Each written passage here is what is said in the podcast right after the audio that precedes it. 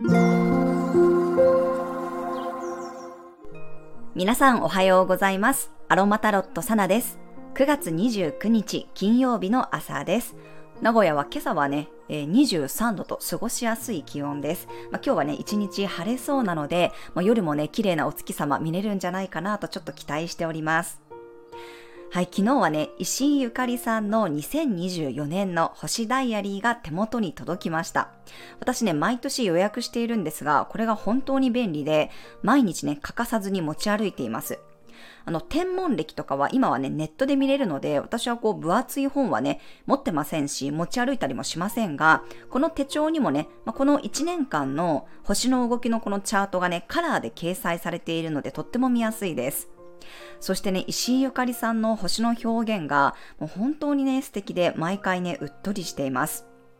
あの、今はね、結構皆さん、椎茸占いを、あの、特に若い方なんかはね、ご存知の人が多いのかもしれませんが、私の高校生の頃とかはね、石井ゆかりさんの筋トレというサイトで、ずっとこの星占いをね、楽しみにしていました。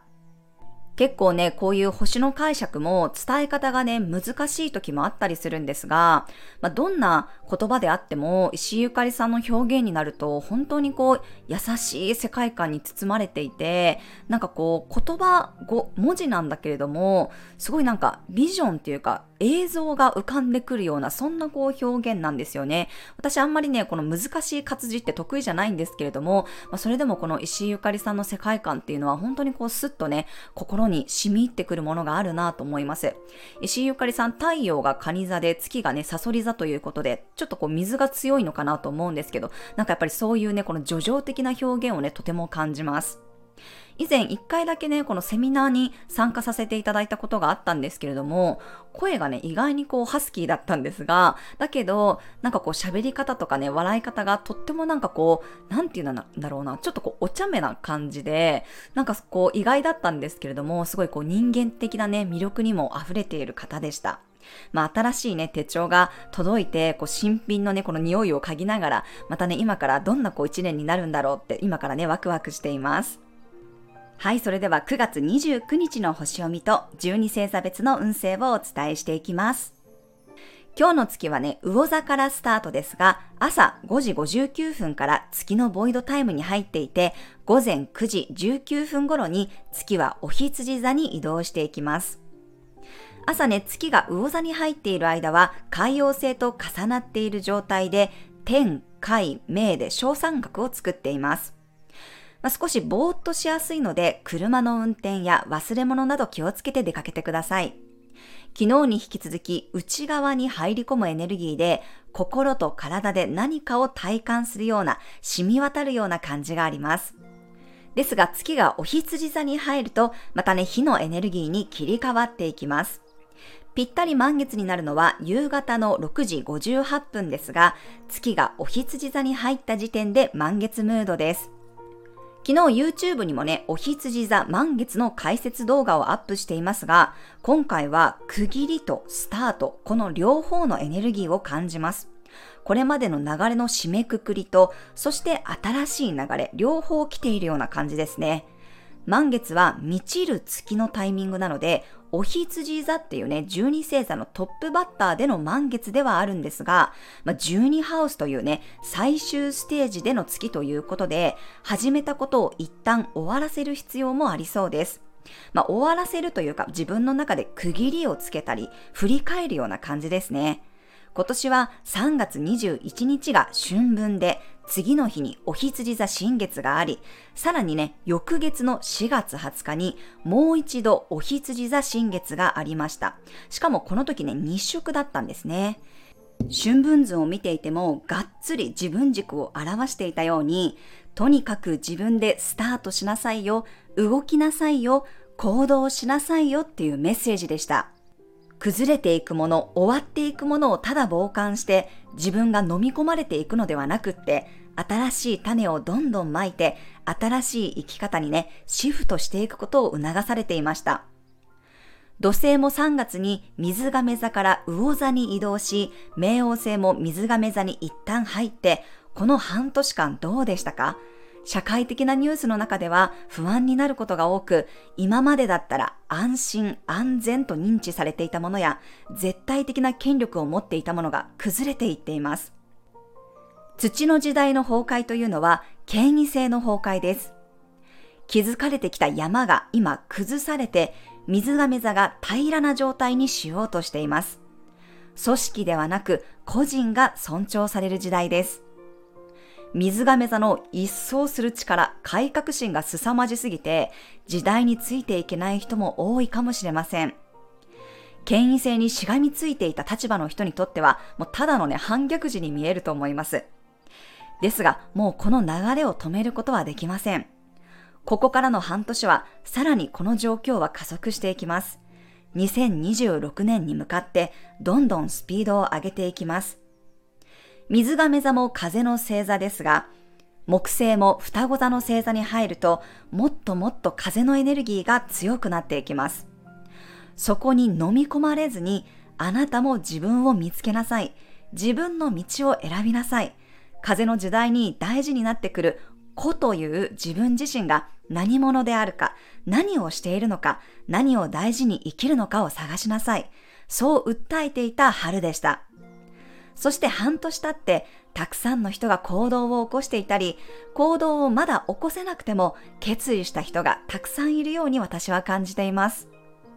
悩みながら、葛藤しながら自分の心の声に耳を傾けようとする、そんな人たちをたくさん見てきました。皆さん覚えていますでしょうか？今年は蟹座満月で始まり、蟹座満月で終わる一年です。私はこの2023年に入った時からね、ずっとしつこくこのキーワードをお伝えしていました。